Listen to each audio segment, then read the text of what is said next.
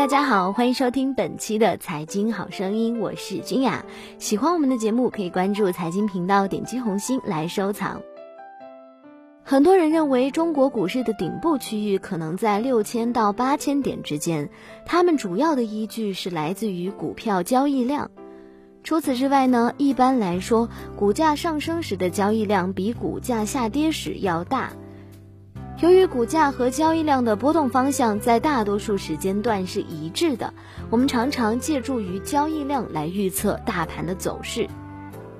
我们还需要注意的是一个普世真理，那就是均值回归。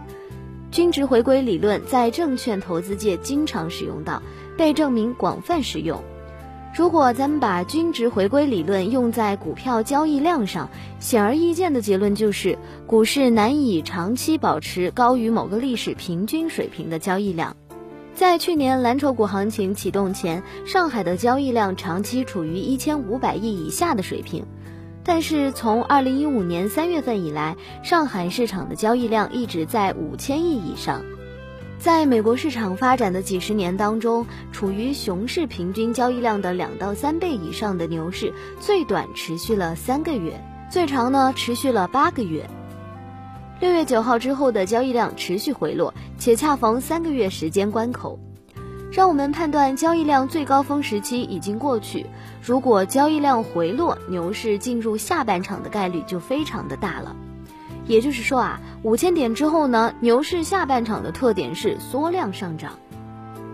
当然，有许多其他的证据支持目前是牛市下半场的观点，比方说频繁的 IPO，比方说产业资本大规模减持等等，这里呢就不一一阐述了。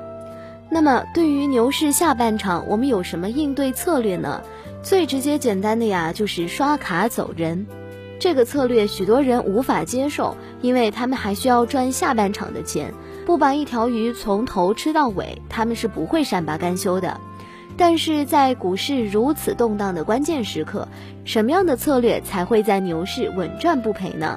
在这里呢，要说一句题外话，在巴菲特指定的股市教科书《股票作手回忆录》当中，君雅记得里面写到一个非常经典的投资秘诀，让我印象很深刻。书里面是这样说的：成功的秘诀有三条，第一，尽量避免风险，保住本金；第二，尽量避免风险，保住本金；第三，坚决牢记第一条和第二条。三条秘诀，重要的事情说了三遍。作者反复强调的一点就是避免风险，保住本金。这句话也是《股票作手回忆录》的核心思想。书里面还提到说，赚大钱不是靠个股起伏，而是靠主要波动，也就是说，不靠解盘，而是靠评估整个市场和市场趋势。在股市这种环境下，你需要大幅改变以往的投资策略。如果在之前啊，你只是听别人随便讲几个理由就买入股票的话，现在可要谨慎了。回归正题。向小田认为，市场上有一些人经常说，牛市下半场呢，还是坚持买成长型股票。但成长型股票这个词汇本身就没有预测性，它是后验的。如果一只股票涨了，我们就叫它成长型股票；如果跌了，它就失去了成长型股票的称呼。你现在能做的呢，就是控制好仓位，要有目的的减仓，为退出做准备。其次，自己看好的有底仓的股票，在震荡市场中瞄准机会，多做几次交易，降低成本。再次呢，记住止损。牛市下半场追高套牢的股票，很可能追在历史高点。这个时候呢，如果持有不动，损失会非常的大，有可能一直拖到熊市去。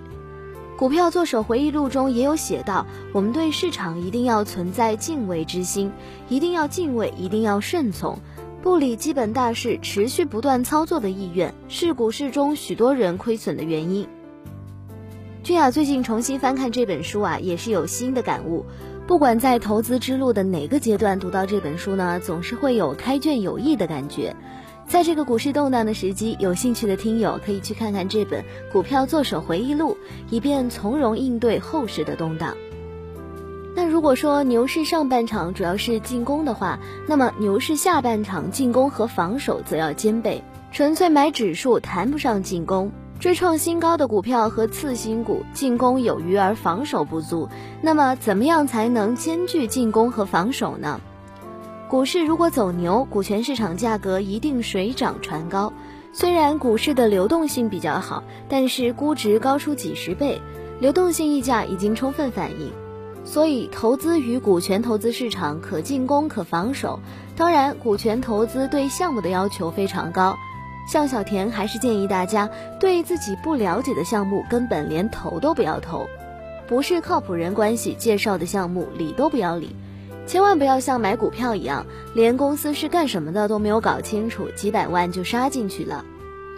上半年股市套现，在深圳买房的有不少人，现在正规的配资杠杆很少有超过两倍的。算起来跟买房的杠杆也差不多，但是买房的资金成本比配资低多了。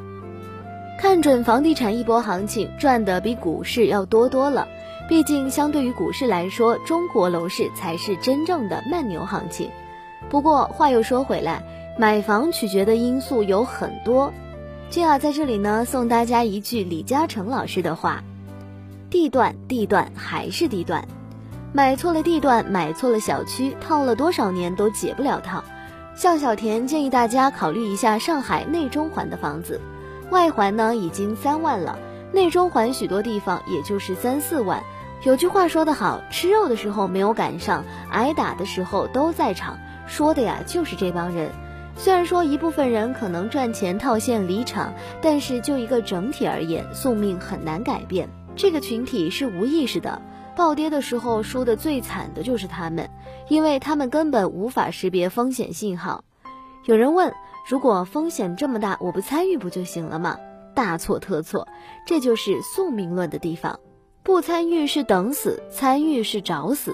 不参与，错过了人生中仅有的五次机会中的一次，距离你人生成功的目标又远了百分之二十六，能不是失败吗？参与呢，那就是一场财富的肉搏战。能不能回来都不好说，进退两难。好了，以上就是今天财经好声音的全部内容，感谢各位的收听，我是君雅，我们下期节目不见不散喽。